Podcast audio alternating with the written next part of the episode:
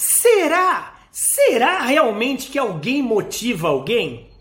André, mas você é palestrante motivacional? Você é professor da FGV aqui no Brasil? Da FCU nos Estados Unidos? Você fala sobre isso? Agora você vem falar sobre motivação? Eu quero te fazer uma provocação. Motivação é um pouco diferente de desafiar.